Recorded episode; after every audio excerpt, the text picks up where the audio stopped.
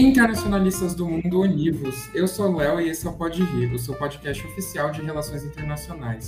E hoje a gente tem um tema muito especial e um convidado muito especial. Mas antes, Bruno, Samuel e Stephanie, por favor, deem um oi pra galera. Oi, oi, gente, tudo bem? Bem-vindos a mais uma temporada aí, primeiro episódio que eu participo nessa temporada. Espero que vocês curtam esse episódio, acho que vai ser muito legal. Boa, galera! Samuel aqui, agora em 2022 e na quarta temporada. Esperamos que vocês gostem muito desse episódio. E aí, pessoal, Stephanie aqui. Aproveitem bastante esse episódio, é super rico e é um tema que eu adoro. Bom, gente, e aqui com a gente hoje para discutir, então, arte e relações internacionais e os 100 anos da Semana da Arte Moderna de 1922, está o Gabriel Fernandes Caetano. Por favor, diga oi para a galera. Olá, gente, tudo bem? Prazer estar aqui com vocês participando.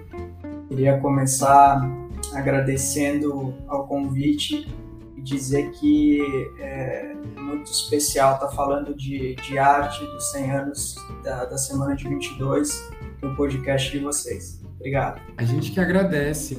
E eu queria aproveitar então para a gente conhecer um pouco mais você, para você contar um pouco da, da sua trajetória para gente, como que você chegou é, nesse tema. Então, conta para a gente um pouco mais sobre você. Ótimo. Então, é, eu tenho toda a minha formação, na verdade, em relações internacionais, né, que a gente chama de, de puro sangue, né? Então, é, tenho graduação, mestrado e agora, 2022, eu estou no último ano de doutorado é, em relações internacionais. Minha trajetória começou em 2011 é, na Universidade do Vale do Itajaí, em Santa Catarina. É, eu comecei estudando segurança internacional e, enfim, esse foi o meu tema durante um bom tempo. Nesse período de graduação eu também estudei no México, estudei na cidade do México durante seis meses. E foi lá que eu acabei tendo contato com o que viria a ser a temática da minha meu trabalho de graduação e também da minha dissertação de mestrado. Né? Eu trabalhei com narcotráfico e com crime organizado durante um bom tempo. O turning point, digamos assim, na minha carreira veio é, no final do mestrado. Né? Acho que na, no segundo ano já de mestrado eu estava com uma pulga gigantesca atrás da orelha. Eu já estava um pouco fadigado de trabalhar com esse tema, é um tema bastante pesado tema que é, não tinha muito a ver com as minhas aspirações pessoais, assim, é, é eu, eu, sempre tinha que estar me dividindo, né? Então os meus gostos pessoais não tinham nada a ver com a literatura que eu lia sobre narcotráfico, crime organizado transnacional, gangues na América Latina. É, então eu tava, eu me pegava sempre dividido, né? É, e aí eu resolvi através de um professor meu lá da UEPB, chamado Paulo Kuma, ele é um, um grande amigo meu, mas ele é, um, ele é também é, professor de Relações Internacionais, palhaço social, e ele tem um projeto de extensão chamado Projeto Universidade em Ação, no qual eu trabalhei com ele. É um projeto que trabalha com a construção é, de paz por meio da arte, da estética. Então, a partir de vários movimentos artísticos como dança, teatro, é, clown, é, enfim, eu fui me aproximando desse mundo das artes. E aí eu fui tomando gosto por esse tipo de literatura e, e aí eu, eu me senti assim é, mais inteiro, né? Porque eu não estava mais me dividindo. As coisas que eu estava lendo sobre é, literatura de virada estética nas relações internacionais, contemplava muito do que era o meu gosto sobre filme, sobre música, sobre poesia, é, sobre arte. Então é, eu decidi é, arriscar uma mudança de tema é, depois de tanto tempo trabalhando com, com segurança de forma mais é, rígida, né? Então quando eu fui entrar na, na, na PUC Rio, é, bom, eu morei quase cinco anos na, na, em João Pessoa, na Paraíba, terminei meu mestrado em João Pessoa e depois eu fiz a seleção para o IRI, né, para o Instituto de Relações Internacionais da PUC Rio. É, no começo eu fiz ainda o projeto focado em segurança, né? Porque eu não, eu não tinha ainda muita é, uma sensação de que eu tinha condições de apresentar um projeto relacionado à arte, é, estudos críticos, algo mais, é, digamos assim, mais abstrato, mais teórico, enfim. Me faltava suplementos ainda para isso. É, mas assim que eu fui selecionado e passei, eu conversei com uma pessoa que veio a ser a minha orientadora, que é a Maíra Cima, e contei tudo isso para ela. Joguei na mesa. E ela foi uma pessoa que me incentivou muito, a, a sobretudo a ter coragem assim e, e, entrar de vez, né, de cabeça nessa literatura e, e repensar todo o meu projeto de, de, tese. E foi isso que eu fiz, né? Repensei todo o meu projeto de tese. É, hoje eu trabalho com as relações, as conexões entre Washington e Hollywood na produção de, de certos imaginários é, geopolíticos e eu uso como estudo de caso a guerra de drones liderada pelos Estados Unidos em alguns lugares do sul global, como é, a fronteira entre o Afeganistão e o, e o Paquistão ou a Somália, né? enfim, nesses lugares. E isso tem tudo a ver com a virada estética, tem tudo a ver com movimentos artísticos, com imagem, com cinema e com a política, com a política internacional sobretudo, né? Então foi uma virada de chave muito grande, assim, mas que hoje me contempla bastante. Posso dizer que hoje eu me encontro mais é, é, inteiro, assim, tanto profissional como pessoalmente.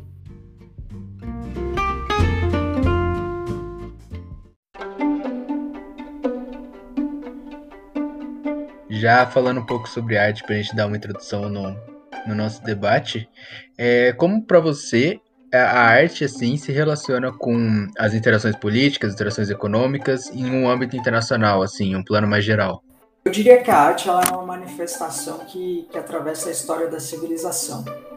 Todas as, as culturas e as sociedades que prosperaram, tanto no Ocidente quanto no Oriente, elas tiveram na arte um elemento central na apreensão e na representação do mundo. Agora, é, nessa trajetória, que é longuíssima, remonta mais 40, 40 mil anos, né, a função da arte ela foi mudando de tempos em tempos. Então, acho interessante colocar um pouco isso, porque, por exemplo, se a gente pensar na pré-história, a arte ela tinha um valor místico, de adoração, de magia. É, pouco importava que ela fosse vista, não se pensava em exposição. Tanto é que a arte rupestre se encontra em locais escondidos, né? Nós podemos pensar, por exemplo, no grafismo de caverna. Né? A gente tem cavernas como Lascaux na França, Altamira na Espanha, a Serra da Capivara no Brasil, entre outros lugares que exibem animais, objetos que revelam traços ritualísticos desses povos. Né? É, por exemplo, o indício mais antigo de figurativismo humano foi encontrado em 2008 na Alemanha. É a Vênus de Hohenfels, ela foi esculpida há cerca de 35 ou 40 mil anos. Né? Então, nessa época, ela não tinha valor de exposição, ou seja, não existiam museus, mas ela era adorada, ela tinha representatividade por ser uma deusa ligada à fertilidade, uma mulher ligada a, a prosperidade da alimentação e a própria sobrevivência do, de um povo. Né? Com o passar do tempo, isso vai mudando. Né? O Walter Benjamin, no, livro clássico dele, a obra de arte na era da sua reprodutibilidade técnica, vai falar que com o tempo a arte perde a sua aura, né? ou seja, ela, ela passa desse valor ritualístico para um momento de reprodutibilidade, mas isso vai ser mais tarde, né?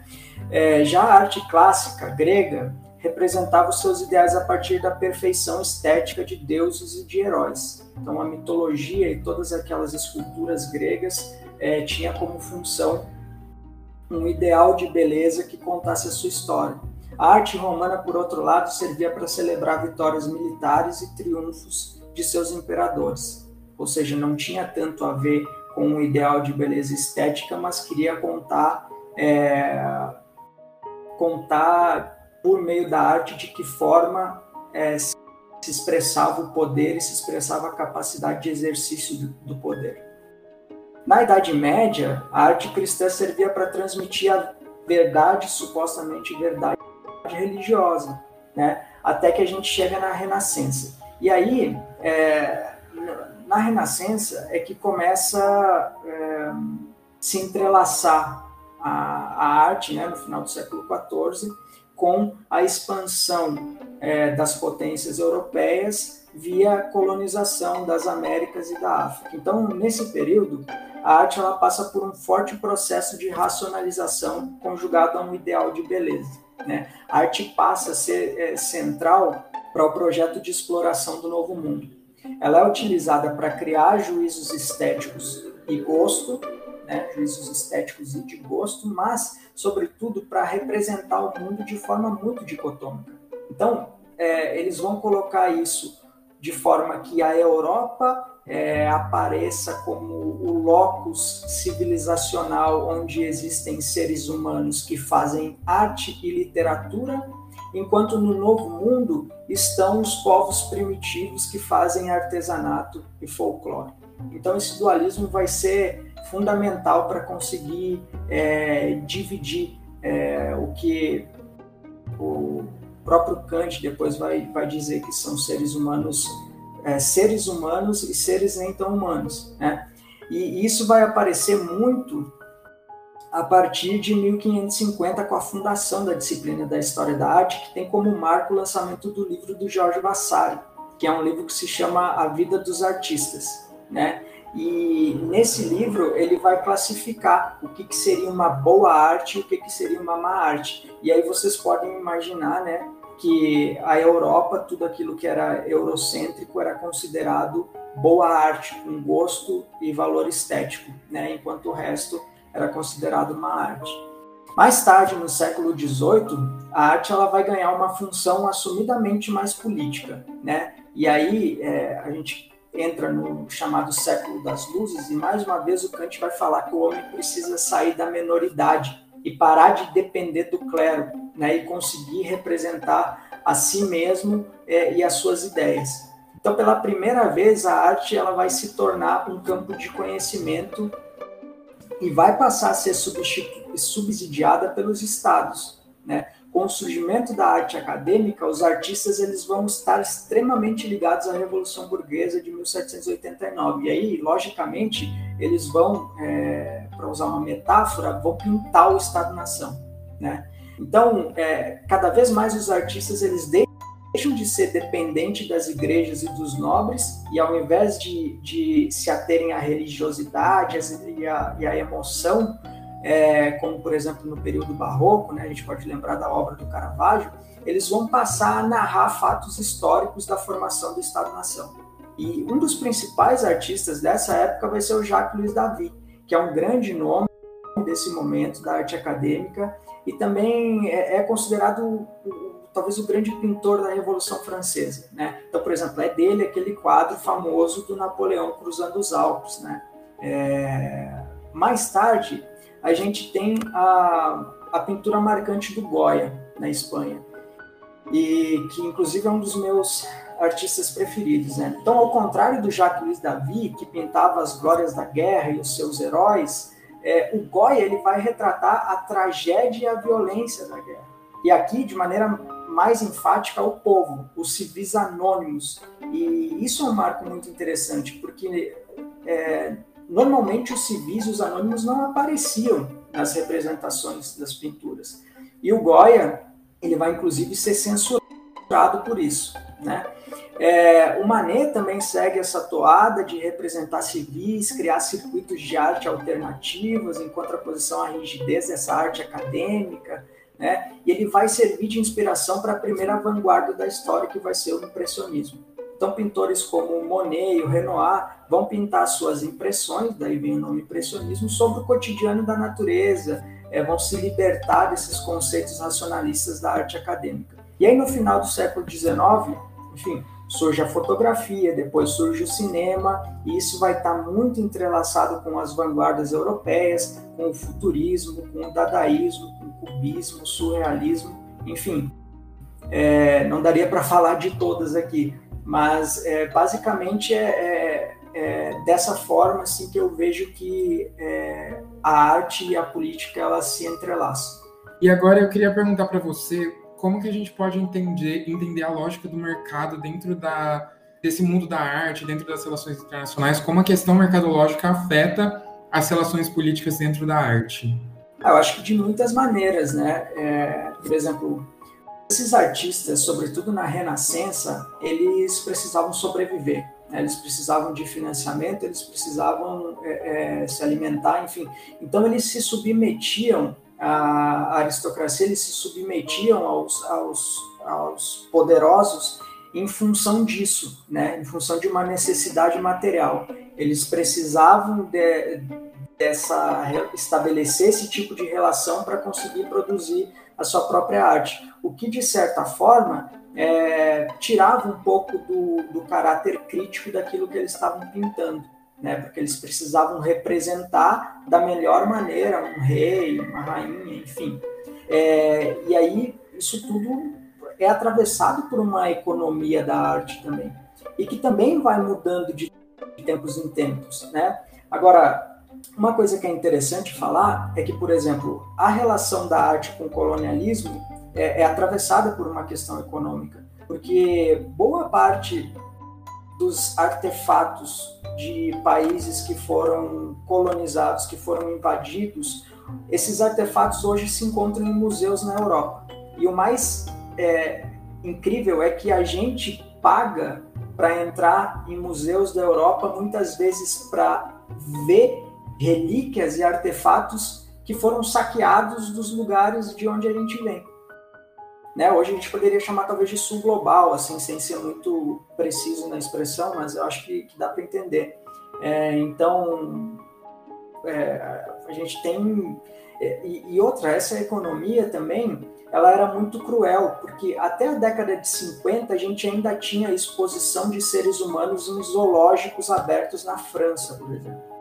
Então, isso é uma tradição que vinha desde o século 17 e 18, é, de indígenas brasileiros, por exemplo, da minha região, eu nasci no Rio Grande do Sul, é, próximo ao Uruguai, os índios charruas foram várias vezes capturados e expostos é, em jaulas em alguns países europeus. Mulheres escravizadas da África também eram expostas. Bom, isso, eu não estou falando de 300, 400 anos, isso até a década de 50. Então, é, eu acho que o ponto-chave dessa relação econômica é, é, ela passa muito por uma compreensão da, do horror que foi o colonialismo e como o colonialismo utilizou da arte para financiar seus próprios ideais. Acho que é por aí. Muito bacana. É, notamos né, muito claramente o impacto que os artistas podem imprimir em suas obras. Né? Então, me conta um pouco melhor né, uma forma que a gente pode entender esse discurso político dentro das obras. É, mais uma vez, né, esse, esse, esse discurso, ele, em cada época ou a cada evento que, que a obra de arte retrata, esse discurso ele vai ecoar de uma maneira. Nos quadros do Goya, nos quadros do Picasso, você consegue claramente identificar um discurso anti-guerra, por quê? Porque é, toda a estética desses quadros são, por exemplo, Guernica, do Picasso, ou o 3 de maio do, de 1808, do, do Goya, eles expressam a tragédia humana e o flagelo que é a guerra. Então não tem nada de celebratório. É, é, você facilmente consegue identificar é, o discurso uh, olhando para esses quadros, não, não há nenhuma dificuldade. Existem outros quadros que eles são mais difíceis, são mais profundos. Por exemplo, o abstracionismo, eu, eu considero que são quadros mais profundos para você conseguir compreender que discurso, né, ou se tem uma pretensão de ser arte pela arte, porque em alguns momentos da, da história da arte é, se pretendeu uma emancipação artística ao ponto de, de, de, se dizer que a arte não tem nada a ver com a política. Né? Essa é a história da arte pela arte. O que muitos é, autores, é, muitos pintores vão ser contrários a isso e vão mostrar que a arte nunca teve a par da política e que ela tem sim uma função e inclusive o artista tem uma função social. Né? É, quando a gente pensa no, no expressionismo, por exemplo, é, a gente pode pensar que ao invés de se ao invés de assumir através das pinceladas um discurso religioso, um discurso dogmático, existe uma quebra de tradição em que vão se pintar as coisas simples da vida, preferencialmente ao ar livre, como faziam o, o, o Monet e o Renoir, pintando a impressão de, da mudança de um tempo. Tava, é, sobretudo de uma mudança em termos industriais, né? uma mudança em termos de velocidade. Então, eles pintam os portos, eles pintam é, a fumaça saindo dos navios, eles estão pintando a mudança de um tempo. Então, são discursos que são mais fáceis de, de, de compreender dentro da obra de arte. Mas, como eu falei, isso vai variar de período para período e de artista para artista. E ainda mais uma coisa: o papel também do espectador é muito importante, né? Porque cada espectador, a partir da, da da bagagem de conhecimento e estético e literário que tem, consegue acessar é, a profundidade do discurso embutido dentro de uma obra de arte. Então também depende do espectador. Maravilhoso raciocínio, muito, enfim, muito obrigado, Gabriel, por apresentar tudo isso.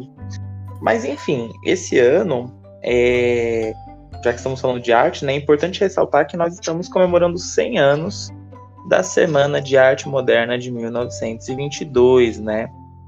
E dentro disso, é, eu gostaria de abrir uma reflexão internacionalista, né? O que essa semana de 1922, que completa 100 anos agora, o que ela representou para o Brasil em termos de influência internacional? Ótimo, maravilha. É, eu vou fazer um exercício contrário, tá? Deixa eu começar fazendo o, o caminho de volta, ou seja, é, como essas tendências internacionais elas chegam ao Brasil. Então veja, é, até a Semana de Arte de 1922, tudo que se produzia no Brasil era basicamente uma mímese estética do padrão europeu. Quer dizer, não havia uma originalidade, uma facilidade quanto à produção artística. Né? Isso começa a mudar, e aqui eu quero pontuar, pontuar alguns antecedentes que são importantes. É, isso começa a mudar em 1913, quando Lazar Segal chega da Alemanha, onde ele havia estudado em Dresden, né, que é berço do expressionismo alemão, é, ele chega para realizar a primeira semana de arte moderna do Brasil. Né? Só que aí, utilizando as palavras do próprio Mário de Andrade, né, é muito antes da Semana de Arte Moderna, já o pintor Lazar Segal atirava no ar as primeiras sementes da arte revelada. Como precursor, teve um papel inestimável, mas o Brasil não viu Segal em 1913. Então, de 1913 até 1917, não teve muita importância é, a primeira semana de arte moderna, ou seja, não teve muita repercussão. Em 1917 ocorre a exposição da Anita Malfatti, né?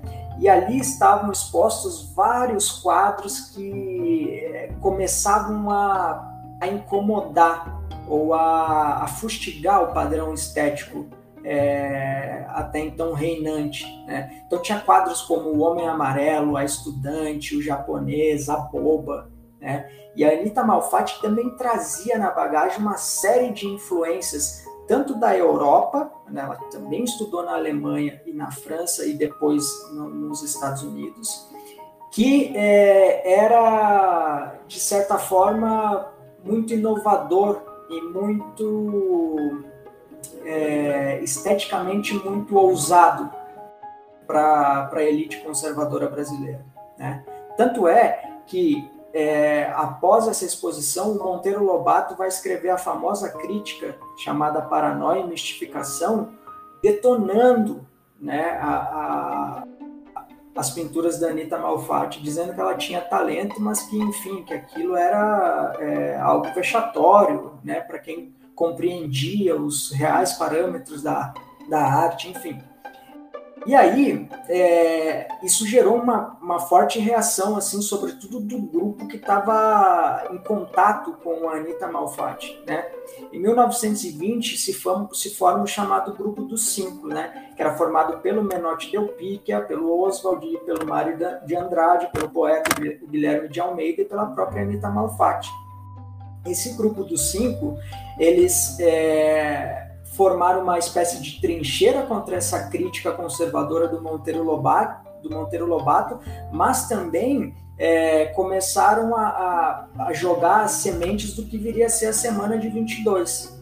E aí o, o lastro estético e teórico para a semana de 22 era obviamente o que vinha acontecendo no cenário internacional, sobretudo na Europa, é, com as vanguardas, especialmente o futurismo italiano do Marinetti, né? E aí a gente pode discutir que o futurismo italiano do, do, do Marinetti ele é, é violento, misógino e extremamente, profundamente ligado ao fascismo do Mussolini, mas a, a maneira como ele chega no Brasil e como ele chega é, dentro do grupo dos cinco, é, dá para se dizer que ele tem que, que, o futurismo italiano ele tem mais é, é eco em termos estéticos do que em termos políticos.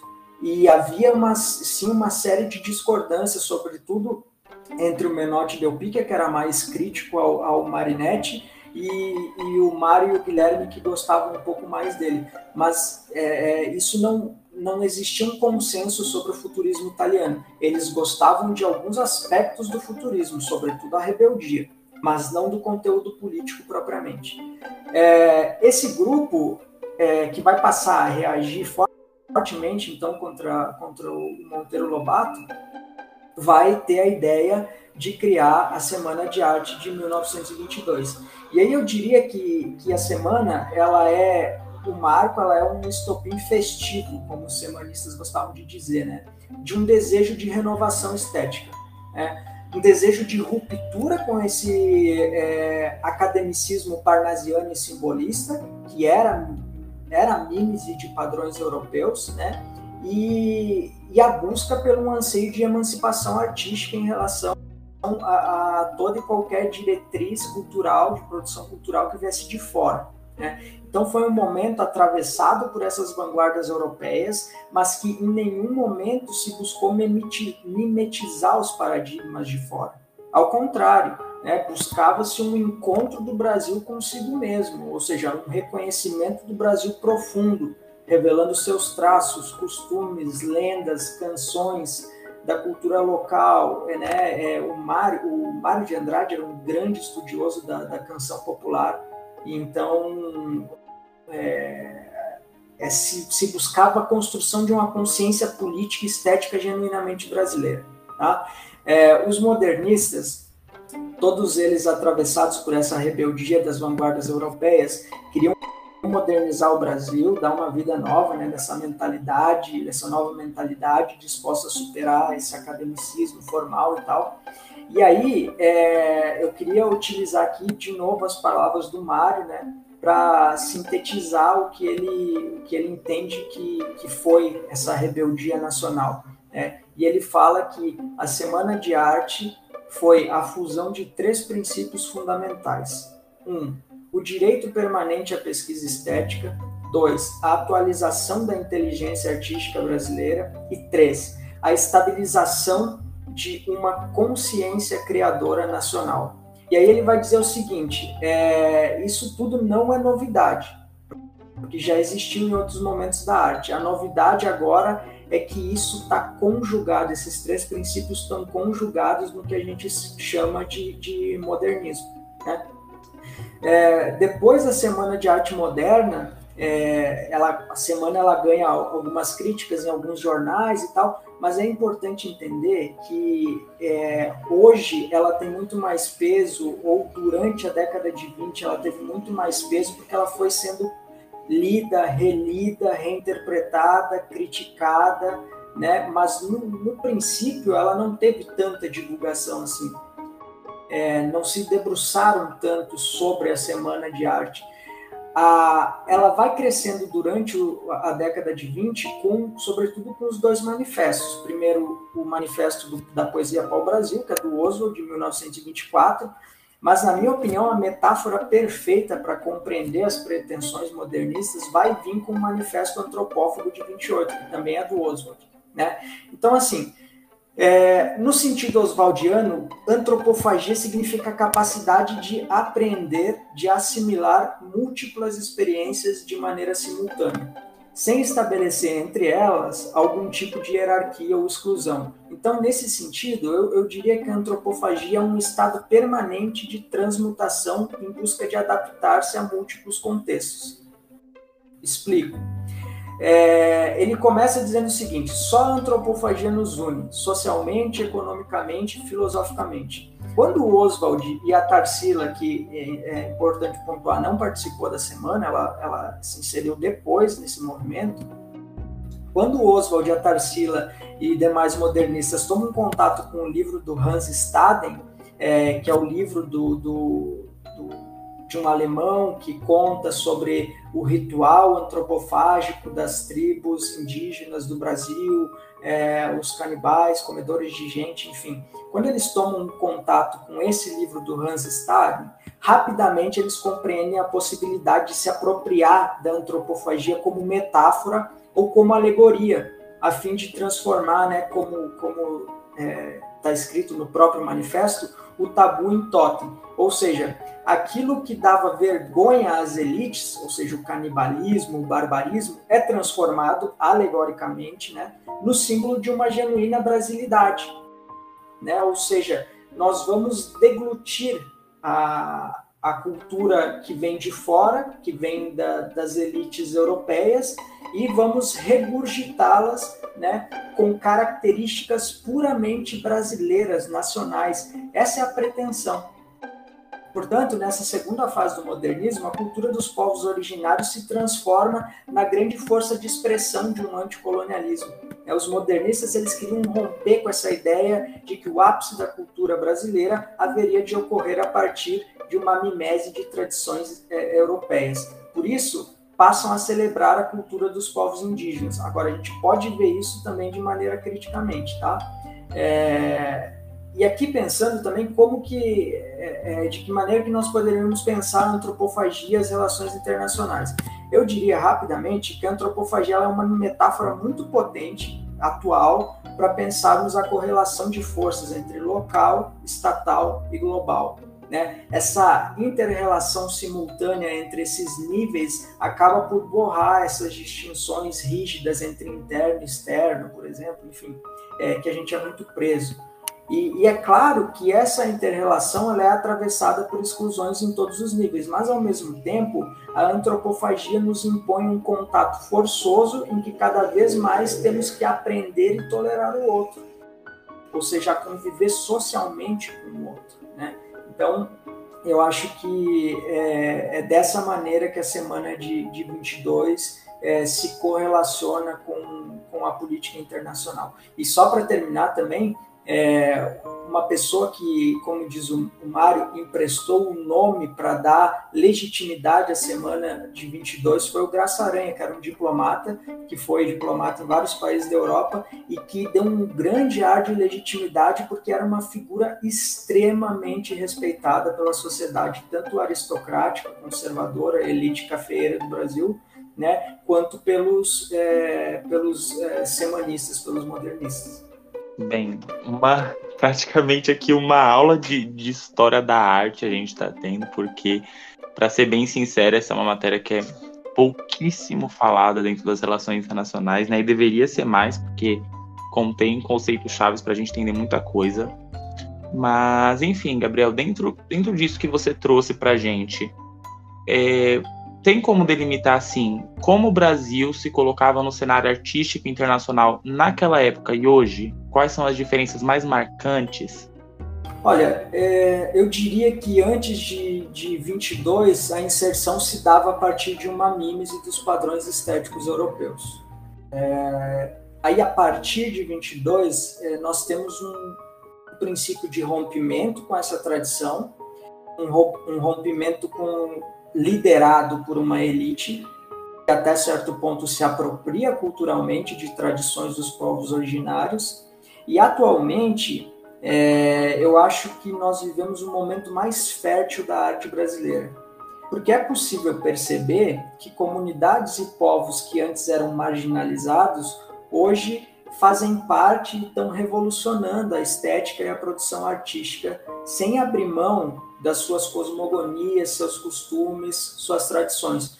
Um, um exemplo disso é a ascensão meteórica da arte indígena contemporânea, com nomes como Jaider Asbel, que é, infelizmente veio a falecer é, em novembro do ano passado, mas o Denilson Baniwa, a, a Dayara Tucano, é, e entre outros. Né? Ela pintou agora em 2020 o, o, maior mural de arte urbana feito por uma artista indígena no mundo, fica em Belo Horizonte. É uma artista fantástica. Assim. Então, é, é importante perceber que se a, a semana. E aí eu estou lendo agora de forma crítica, tá? É, ontem, é, na semana de 22, a elite cultural isso, isso em 1942, o Mário de Andrade, no Itamaraty, vai reconhecer que a Semana de Arte Moderna foi um movimento aristocrático, liderado pelas elites. Ele fala isso no Itamaraty, numa conferência. É, depois de passado um tempo, ele consegue ter essa consciência disso. Mas por que, que ele está falando isso? Porque os modernistas eles se apropriaram de, é, de, de uma certa de costume, de, de costume, de tradições dos povos indígenas, sem muitas vezes conhecer nenhum indígena, sem muitas vezes ter contato com nenhum indígena e, é, o pior de tudo, sem incluir nenhum artista indígena. Então, esse é um ponto crítico. Né? É, e aí, é, eu até recomendo que, que todos leiam o, o, texto Reantropofagia, do Denilson é, que é, ele vai colocar a cabeça do Mário de Andrade, né, é para figurar o, o texto, e vai falar, em outras palavras, né, que de certa forma eles, a reantropofagia deve deglutir também os, os modernistas e aproveitar o, o do que deles se pode aproveitar em termos estéticos, avanços culturais, rompimento com, com o colonialismo, mas fazer uma arte mais radical, mais inclusiva e, e, mais conectada com a verdadeira realidade do que é a arte indígena contemporânea. Então, eu acho que as diferenças entre o ontem e o hoje são mais ou menos essas, na minha opinião. Muito interessante, Gabriel. E eu queria agora, aproveitando essa deixa é, que você deu, entender um pouco mais como que as polêmicas obras de artistas como Banksy, o Cobra, o Basquiat e os Gêmeos é, do mundo de, do grafite em grande escala, elas impactam a visão crítica das pessoas ao redor do mundo sobre a política internacional. Como que esse jogo todo funciona? Eu, eu acho que impactam da maneira que a arte tem que impactar, chocando. É, o Picasso tem uma frase que eu gosto muito que diz assim: a pintura não é feita para decorar apartamentos. É uma arma ofensiva e defensiva contra o inimigo. Ou seja, a arte é uma expressão humana fundamental para a redefinição do espaço material e simbólico. E o que esses grafites estão fazendo é justamente isso. Né? É... Todos esses artistas que você mencionou, eles têm em comum uma coisa: é, essas obras elas nos confrontam a pensar sobre aquilo que o cotidiano insiste em cegar, certo? Então, assim, esse rolo cotidiano que a gente vive, esse automatismo em que a gente, é, que a gente acorda, é, almoça e vai dormir, em que a gente está cego para o que está acontecendo no espaço que a gente habita, que é o espaço da cidade, é, ele, esses artistas conseguem resgatar através do grafite, né? Uh, e, e, aí, assim, eles nos forçam a olhar e compreender determinadas manifestações para entender o que está acontecendo no momento. Se a gente pensar, por exemplo, no Cobra, ele vai fazer um quadro maravilhoso com cinco meninas com as máscaras é, falando sobre a pandemia de Covid, lembrando dessas pessoas, dizendo que elas estavam ali e que elas vão ser lembradas, que isso aconteceu, mas elas vão ser lembradas. Então é a arte ocupando o lugar que era para o oficialismo estar tá se debruçando e prestando solidariedade a essas vítimas. E o oficialismo não faz isso. A gente tem um presidente que não é solidário às vítimas da Covid-19. E a arte, ela acaba por tomar esse lugar, por é, resgatar esse, de forma simbólica, é, esses acontecimentos e, e, fazer com que eles não saiam do presente. Né? Acho que tem todo um, um uma forma de, de, de conseguir se comunicar e, e reapresentar determinados fatos que estão acontecendo hoje na nossa vida, mas que a gente tem esquecido muito rápido. Então, quando você está indo para o seu trabalho e olha para a janela do carro, uma, uma, uma obra em um prédio, é, você automaticamente vai vai estar tá com aquilo na sua cabeça, aquela imagem vai estar significando alguma coisa. Eu acho que a função do artista é deixar vivo, né? a função do artista é produzir símbolo, memória, é, é representar aqueles que se foram, aqueles que ainda estão aqui, né? e representar a maneira de que o como poderia existir um mundo às vezes mais justo, né, mais pacífico. Então acho que tudo isso atravessa essa, a, a obra desses, desses artistas. Bom, é, o nosso cinema nacional, ele é mostrado, né, nos últimos anos, ele vem focando muito em documentários e análises de eventos políticos.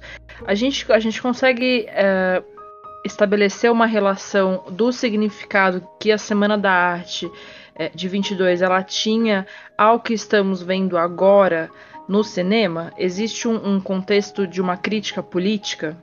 Olha, é essa pergunta ela é, ela é bem indigesta, assim, porque é, é um pouco triste de falar sobre isso, né?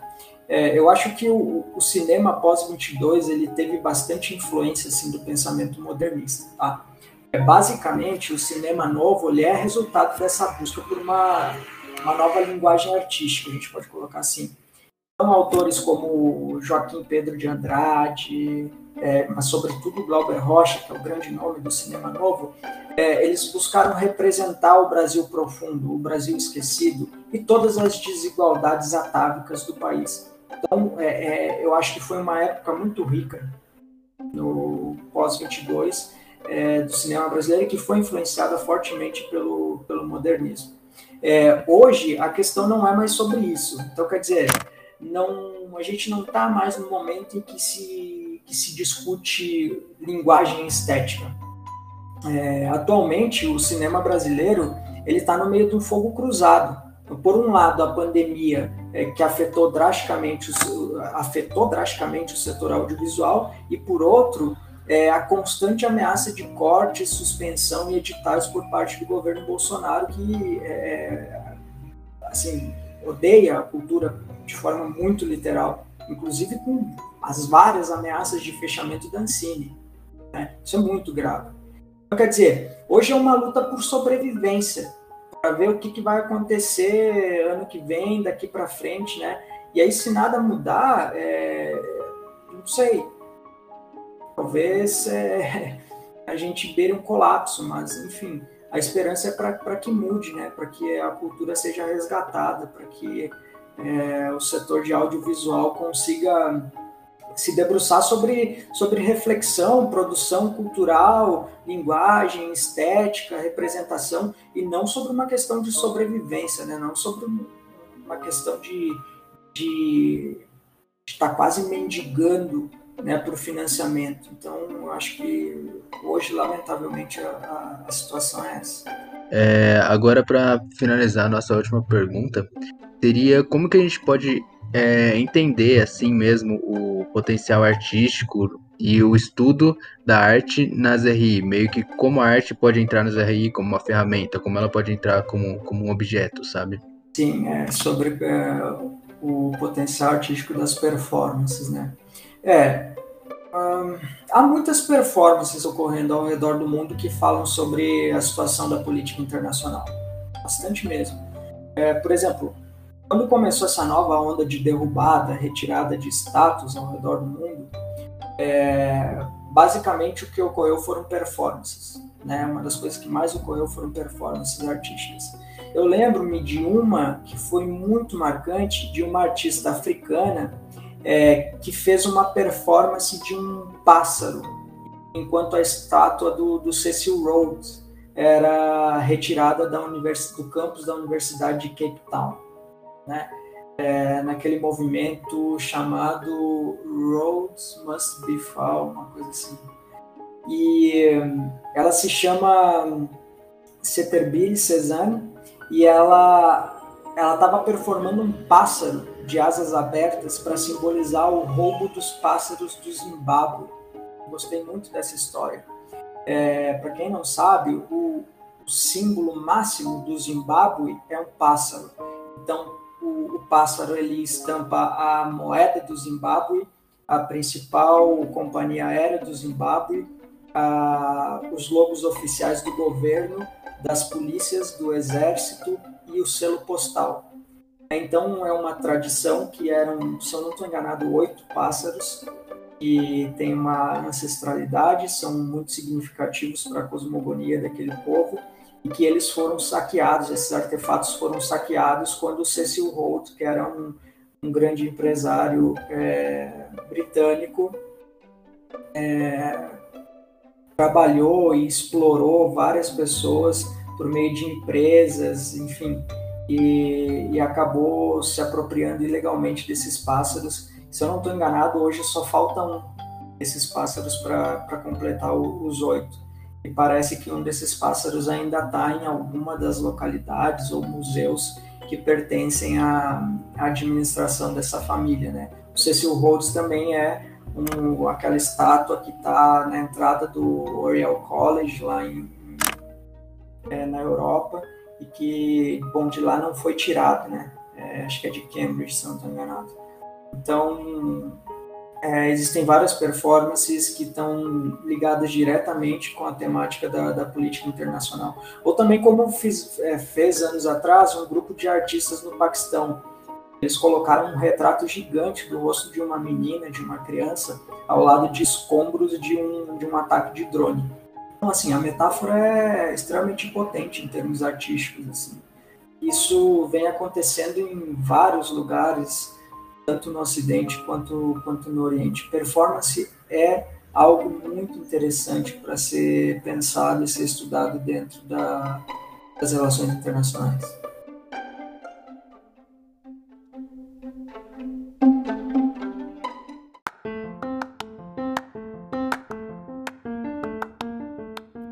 Bom, muito obrigado ao nosso ouvinte que chegou até aqui. Eu achei esse episódio incrível. Eu queria muito agradecer ao professor Gabriel por todas essas questões que ele trouxe para a gente. O ensino e a discussão de história da arte dentro das AR realmente é muito defasada.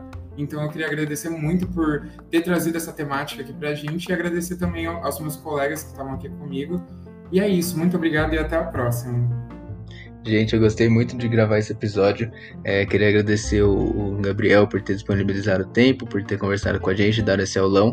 E espero que vocês tenham gostado, assim como a gente gostou de gravar o episódio. E nos vemos no próximo episódio. Muitíssimo obrigado, galera, por estar aqui com a gente.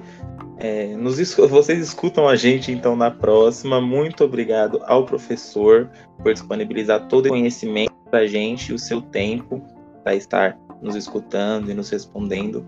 E aos meus colegas aqui também. Muito obrigado, gente. Agradeço demais ao professor e aos colegas.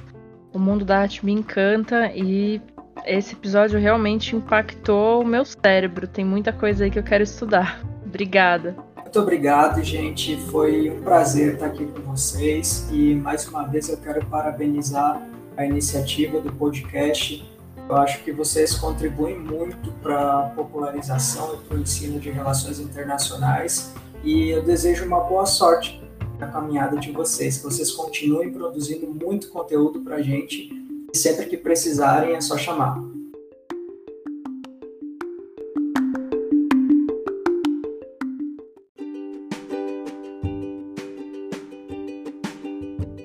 Muito obrigada por escutar mais um episódio do Pod RI, um projeto realizado em conjunto com o LABRE, Laboratório de Relações Internacionais da Unesp de Franca. Para mais informações, curiosidades, memes, episódios, siga a gente nas nossas redes sociais. Além disso, não esqueça de conferir a descrição aqui do episódio, que a gente costuma deixar alguns links relacionados ao tema da vez.